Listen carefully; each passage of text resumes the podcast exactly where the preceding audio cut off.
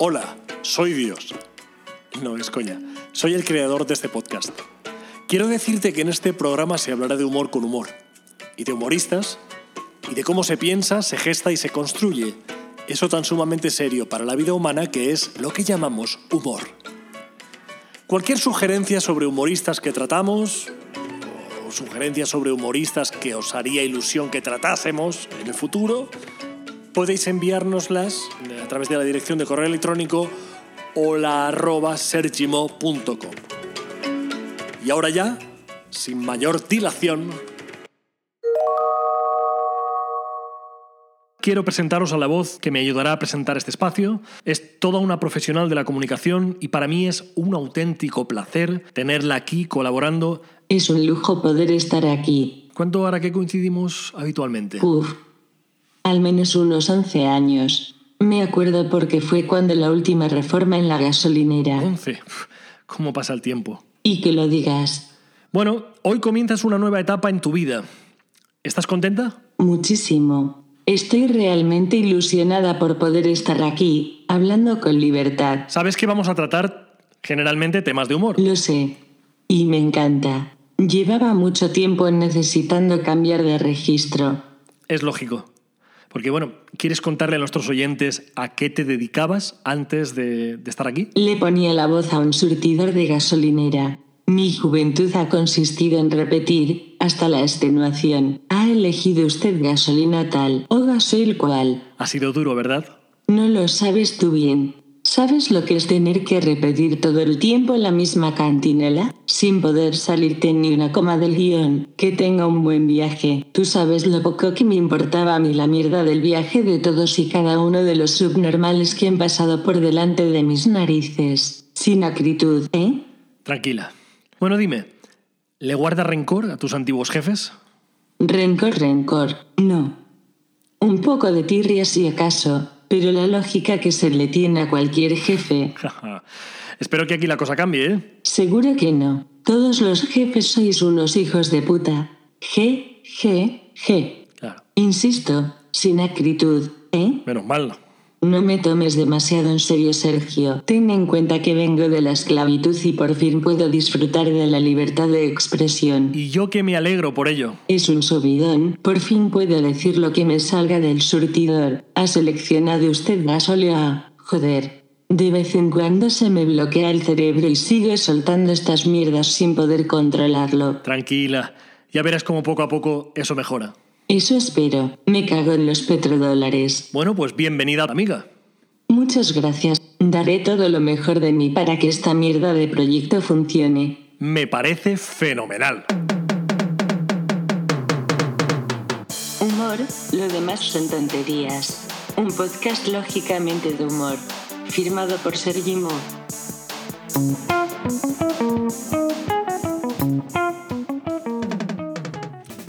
¿Qué es el humor? ¿Dónde se encuentra? ¿Cómo se construye la comicidad? ¿Quién la construye? ¿En base a qué? ¿Puede aprenderse? Bueno, en el presente trabajo no voy a solucionarte directamente ninguna de estas dudas. Y no porque no las trate, sino porque la solución no la tengo. Además no está en ningún lugar concreto, a no ser que esté en el cerebro. En un cerebro concreto, el tuyo. Existen determinadas claves que dejan entrever los errores que pueden cometerse al comunicar o no comunicar el humor. Y las ventajas y desventajas que tiene para la psique el hecho de ser capaz de reírse de uno mismo, o sea, de hacer reír. Relativizar en base al buen humor, no ceder ante el contagio emocional negativo, cultivar el sentido del humor en base a la educación y la honestidad, o también ser consciente del por qué en ocasiones se utiliza el humor en modos arcaicos, defensivos, agresivo. Si voy, en este trabajo, eh, trabajo, en esta cosa, a proponerte que te rías conmigo. He creado una colección de historias, de material humorístico, que ilustra cada pasaje desde la definición de los caracteres humanos arquetípicos a las profundidades del humor en su máxima extensión. También muchísimos ejemplos de grandes cómicos, tanto de habla hispana como anglosajones. Es lo único que puedo hacer en realidad. El resto depende del carácter e inquietudes que tengas como oyente ¿eh? y yo como humorista. El humor es un asunto tan serio que no queda más remedio que reírse de todo y de todos, empezando por uno mismo. De no hacerlo así, es mejor ser consciente de que el humor te borrará del mapa. Te convertirás en el cazador cazado. No tendrás más remedio que posicionarte a la defensiva porque, a buen seguro, intentará por todos los medios acabar contigo del modo más ridículo posible para tu sentido del ridículo. Y no existe escapatoria, porque el humor está siempre por todas partes. Os doy la bienvenida a este trabajo de investigación sobre el humor. Después de interiorizarlo, de sumergiros en sus entrañas, es probable que lleguéis a la misma conclusión que yo. Esto es humor. Lo demás, ciertamente, son tonterías.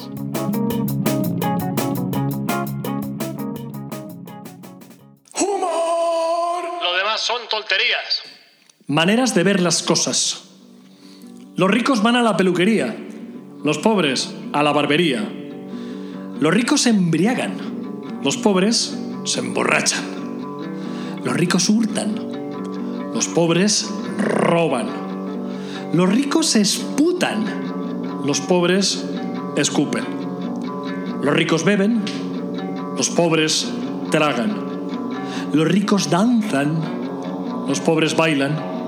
Los ricos se divierten, los pobres se distraen. Los ricos aman, los pobres quieren. Los ricos duermen, los pobres sueñan. Los ricos tienen bebés, los pobres hijos. Los ricos mastican, los pobres mascan. Los ricos van al colegio y los pobres a la escuela. Los ricos contrastan pareceres, los pobres discuten.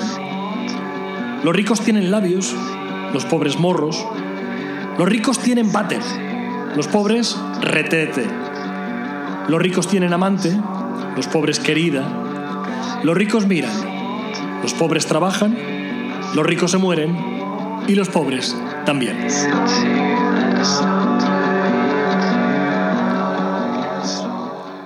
Este fragmento brillante forma parte del brillante libro, por otra parte, porque es brillante completo.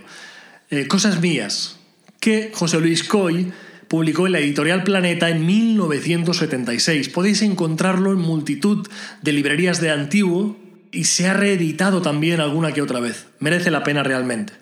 El libro lo prologa Francisco Umbral, los más jóvenes quizá no lo recordéis, pero sí recordaréis esa frase, esa coletilla que se quedó ahí como colgando en el tiempo. Estamos acabando el programa y de mi libro que está ahí sobre la mesa no se ha hablado ni se va a hablar para nada. Y por lo tanto yo estoy dispuesto a levantarme y abandonar la mesa, porque yo he venido aquí a hablar de mi libro. Este señor, este gran escritor, prologa este libro imprescindible de José Luis Coy. Buscadlo porque merece la pena.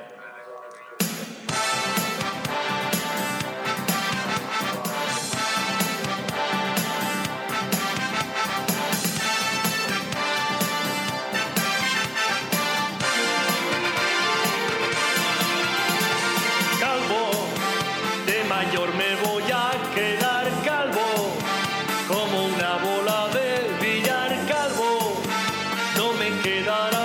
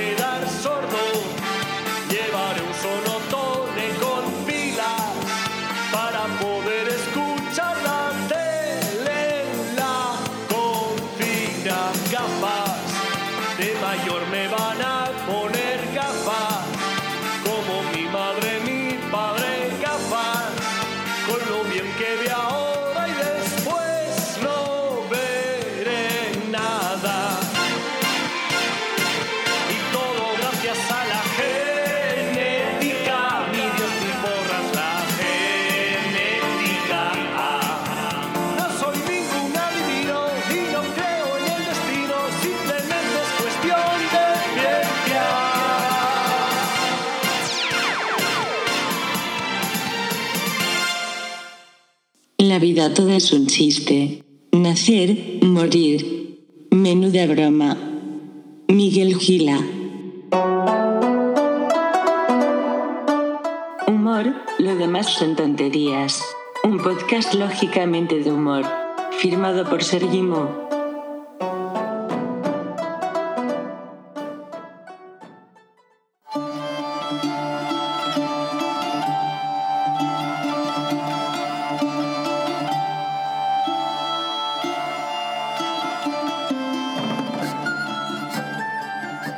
De un espléndido banquete salía don Melitón, y un grandísimo apretón en la calle lo acomete.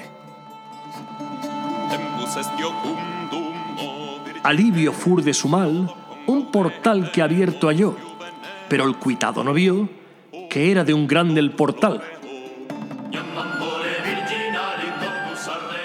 A castigar su insolencia, sale el portero irritado y le dice, descarado, daré parte a su excelencia.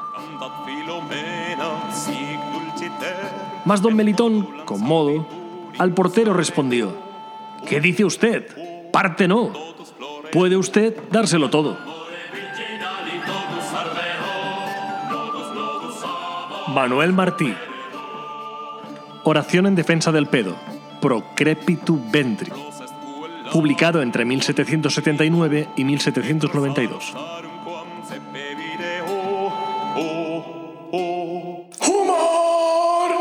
Son tolterías. Microrelatos en falso directo.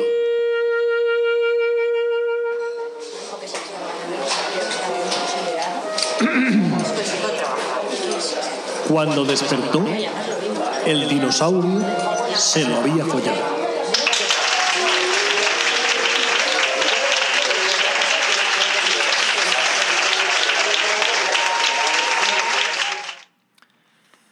Cuentan mis padres que una noche de hace ya bastantes años estaban en plena fiesta en un local donde solían acudir durante las fiestas del pueblo para cenar, beber y bailar con sus amigos. Era medianoche y la fiesta estaba realmente animada. Todo el mundo reía y charlaba en perfecta armonía, bailando al son de la música. De repente, el equipo de sonido pareció hacer contacto y cesó en seco la cadencia de la música. Instante breve que el azar dispuso para entrar en los anales de la historia de aquel grupo de personas afines.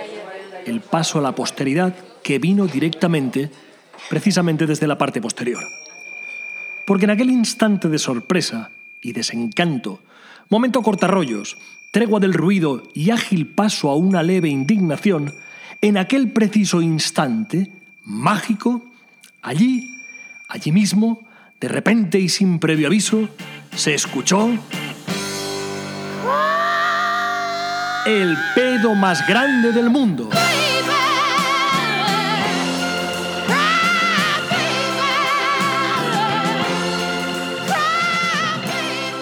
¡Qué barbaridad! ¡Qué potencia! Cuentan que fue un pedo de esos que salen redondos, que hinchan las nalgas, que necesitan dilatar la salida al exterior para facilitar el tránsito como si del labio silbante se tratase. ¡Qué perfección! Un pedo de cine, de película, en estéreo, porque el Dolby Surround en aquella época todavía no estaba inventado. Todos quedaron mirando hacia la estrecha puerta que separaba el baño de la sala de baile. Se hizo el silencio más largo e incómodo de muchas noches. La expectación en aquel instante se encontraba por las nubes. ¿Quién sería el autor, el signatario de tal obra magna?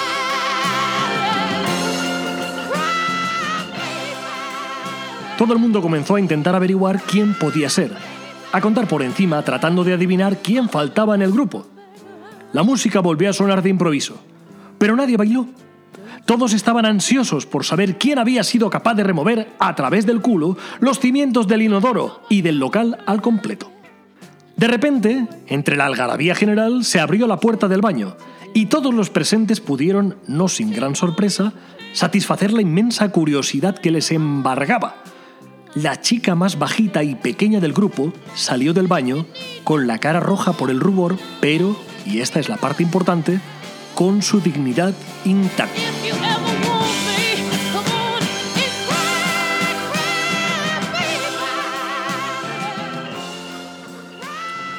tuvo el talento necesario como para canalizar su mala suerte a través de la sonrisa. No se afligió, sino que asumió lo pasado como algo que había pasado, y nada más. No hubo humillación porque ella fue la primera en reírse de sí misma, en saludar como si de una actriz se tratase. Dicen que no hay mejor defensa que un buen ataque. Pues eso. A día de hoy, y de esto hace ya más de 30 años, mis padres siguen riéndose cuando vuelven a contarme, por milésima vez, la historia del pedo más redondo que han oído hasta el momento en sus enteras vidas. Todavía siguen preguntándose cómo fue capaz aquel cuerpecito de generar tal bomba atómica, tal potencia y tal sonoridad. Tengo amigos ingenieros de sonido que me explican cómo se produce la sonoridad de los altavoces a partir de las cajas de resonancia y cómo una caja de resonancia muy pequeña actúa radicalmente en contra de la expansión del sonido. Pues bueno, al parecer, aquella cajita de resonancia fulminó de un pedo las leyes de la física.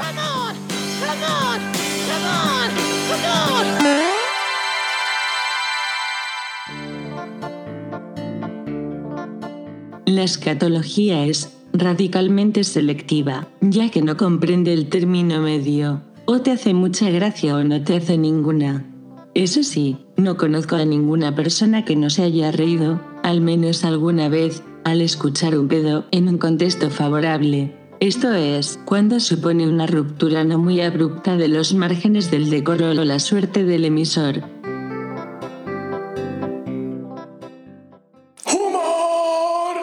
Son tonterías. Cuento infantilísimo por José Luis Colla. Había un niño que iba a la escuela todos los días con su cabaz y sus lápices, y sus cuadernos, y su goma, y sus plumas y sus cuadernos. Y el señor maestro latizaba aguantás porque el señor maestro Decía que no aprendía y por eso la atizaba todos los días y por eso era.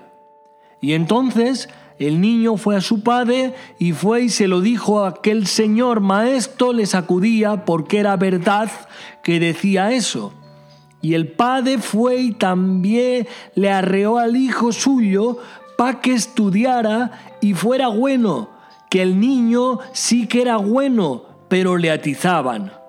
Y entonces el niño cogió y se fue a la China con su cabaz y sus lápices y sus cuadernos y su goma y una vela para la luz de noche que el niño no veía bien. Y entonces se hizo muy grande el niño y sabió que en la China había arroz y pescado con palillos para comérselos. Y el niño hacía recaos y le dieron muchísimos cuartos para su alcancía que arrejuntaba él porque no se gastaba perras porque en la China le daban arroz y pescado. Y entonces cogió su alcancía y las agudió contra el suelo y había muchas perras y era rico. Y dijo que se volvía para su casa porque su mamá era vena y su mamá lo querría y también su padre y su madre y de qué venía para su casa, le salieron muchos ladrones para quitarle las perras, pero el niño, como era muy grande y muy viejo, porque tenía lo menos, lo menos 20 años, pues fue y mató los ladrones que eran de que menos mil, y siguió por el bosque solito, y se escondió los cuatos en la barriga para que no le quitaran los cuatos los ladrones traicioneros.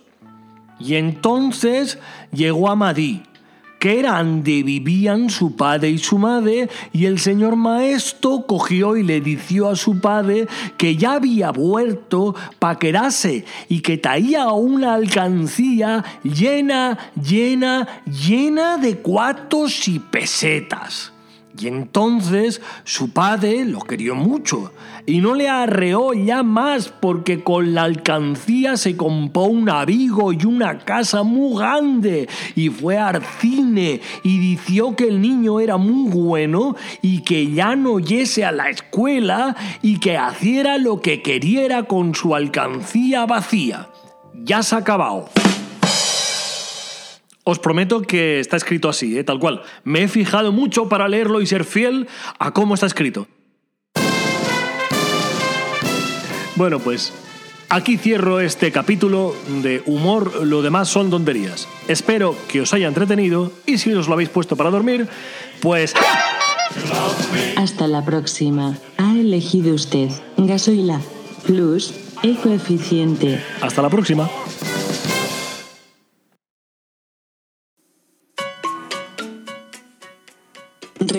Que puedes escuchar humor, lo demás son tonterías a través de iVoox, iTunes y Spotify. Recuerda también que estaría muy bien que ahora mismo tuvieses el detalle maravilloso de puntuarnos muy bien en iVoox. No te olvides, por favor. Nuestra integridad mental depende de ello. Y por último, recuerda también que puedes comentarnos allí o en la cuenta de Instagram sergi.mo.humor. No era lo último. Porque me falta recordarte que también tienes a tu disposición la dirección de correo electrónico hola arroba sergimo.com. Ahora sí que ya está todo.